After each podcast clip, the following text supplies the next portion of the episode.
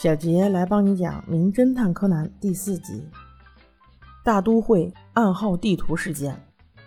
柯南和他的同学一共四人组成了一个少年侦探团，他们几个分别是元太，特别胖，喜欢吃啊鳗鱼饭；光彦也是一个睿智小 boy，还有一个小美女叫步美，是柯南的小迷妹。然后加上柯南，一共四个人组成了少年侦探团。然后今天呢，他们四小只一块儿去参观了一个博物馆里面的宝藏。哎呀，看着大家都非常喜欢。结果在出来的时候呢，大风无意间刮来了一张纸，上面有各种各样的符号。那这些符号呢，就让元太给捡着了。然后他们一看就觉得，哇，难道这是一个藏宝图吗？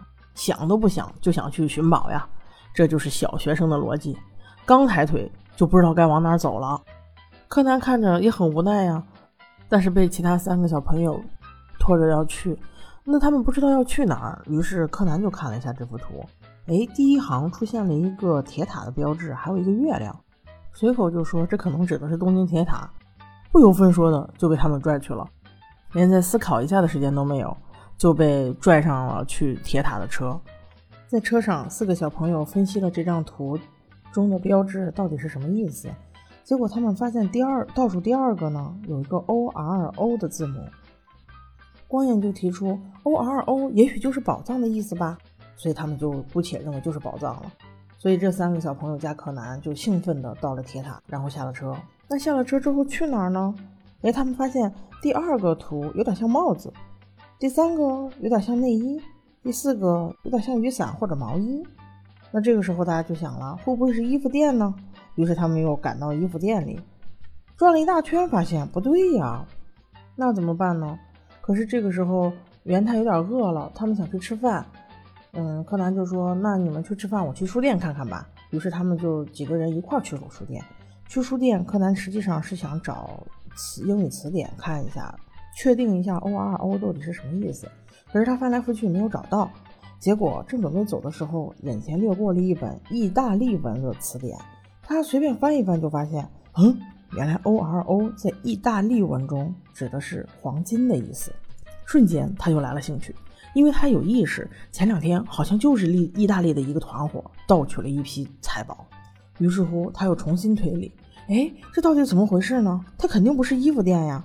那么他从头到尾又重新对比了一下，发现这些图案与很多店面的标志重合。尤其是前五个中，只有第五个找不到，剩下都能找到。所以他们就跟着这些标志不停地跑，不停地跑。当他们找到第五个的时候，线索就断了，怎么也找不到与第六个相似的标志。这个时候天已经很晚了，夜色降临，外面的路灯已经慢慢亮了起来。柯南突然发现了一个问题，就是在第一行标志的时候，有一个铁塔旁边有个月亮，这个月亮一直没有解释出它的意思。那么他现在就在想呀，月亮代表的是晚上，也许说的就是在铁塔旁边的晚上，这张图才真正发挥作用。那此时换了思路了，那自然就好找多了。小伙伴们同时发现，原来图案指的是霓虹灯，顺着霓虹灯，很快就找到了最后一个图案。这时整个事件显得非常顺利，但是危险也悄然跟进，因为这张图并不是大风刮来的。实际上就是意大利盗贼团伙不小心丢的，因为前两天意大利这个盗贼团伙偷了一大笔财富之后，嗯，闹内讧，所以大哥就把财宝藏起来了，然后画了一张藏宝图，然后他手下的三个小弟把他大哥给制服之后，在大哥的家里发现了这张藏宝图。那柯南他们一行人从博物馆出来的时候。正遇上这些人讨论这张图，一阵风刮来，不小心就把这张纸刮到了小学生的手里。那他们几个准备要回来的时候，看见几个警察刚好从他们身边路过，所以索性也就没有要。那既然图在小学生手里，他们肯定不会善罢甘休呀。想那既然要不回来，怎么办嘞？跟着他们算了。没想到这几个小孩这么聪明，一步一步的带着他们接近了真正的答案。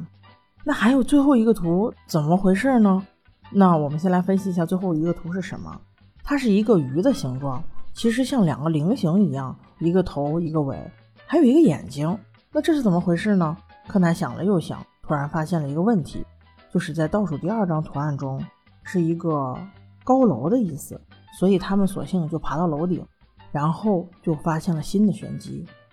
从楼顶看旁边的河，你会发现桥旁边像三角形的一个一个霓虹灯倒映在水中，也是倒的三角凑成的，恰好就是两个菱形。而旁边的路灯在某一个角度正好就是这条鱼的眼睛。那这个设计呢非常玄妙。那正好呢，那个眼睛所对应的一个光线处就是真正藏宝的地方。那真正的宝藏只有柯南知道在哪，实实际上是在一个大的广告牌上吊着呢。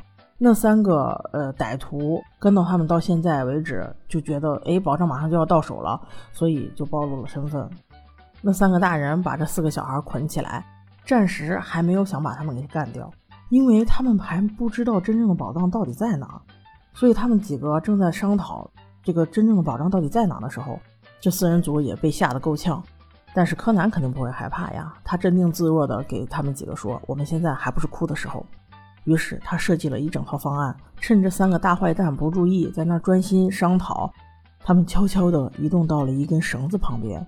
柯南知道这根绳子就是系着那一大堆宝藏的地方，那一大堆宝藏就是前不久丢失了数以万斤的金币，所以重量非常重。而这根绳子就是把它吊起来的那个线头。当他们三个发现的时候，已经来不及了。这四个小宝宝用尽合力把这根线头一拽，结果宝藏全部散落了下来。那么多金币正好全部都砸在这三个大坏蛋的头上，把他们砸得鼻青脸肿，连他们的亲妈都不认识了。那故事的最后自然是好的结局。这几个小孩通知了警察，警察顺利的结案。那因为这次事件呢，四个小朋友结下了深厚的友谊。少年侦探团完成了第一次实战任务。那当然。他们的核心就是工藤新一小柯南，没有他什么都没有。好啦，到这里就结束啦，请大家跟我一起去看第五集。